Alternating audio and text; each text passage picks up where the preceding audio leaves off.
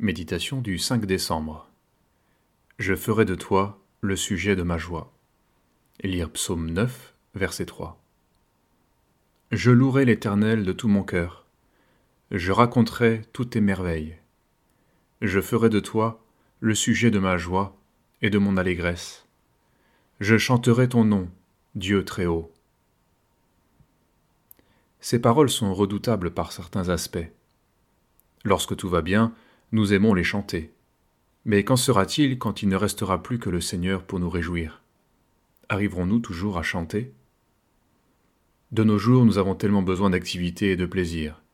Comme cet ami qui s'est fait construire une très belle maison avec les matériaux et les accessoires de dernier cri, il a pris soin de rajouter dans sa cuisine une petite cave pour ranger son vin, lieu qu'il nommait son petit plaisir. Tout était parfait et luxueux, mais selon ses dires, il fallait encore ajouter un petit plaisir. Il nous en faut tellement pour nous réjouir. Mais cela ne nous empêche pas de déclarer pieusement que nous nous réjouissons en lui. C'est quand même un peu fort de café.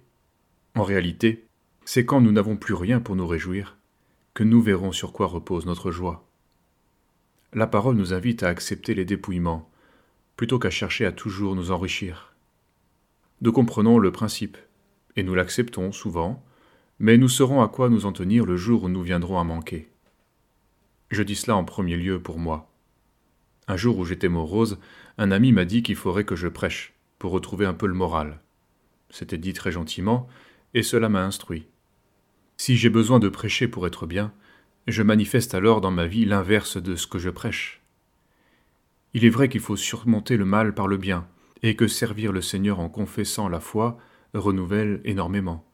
Toutefois, je ne dois pas le servir pour prouver que j'existe encore. Je n'ai jamais couru après les réunions, même s'il me faut bien reconnaître aussi que les sollicitations n'ont jamais manqué. Seule la révélation du salut conduit dans la joie de l'esprit.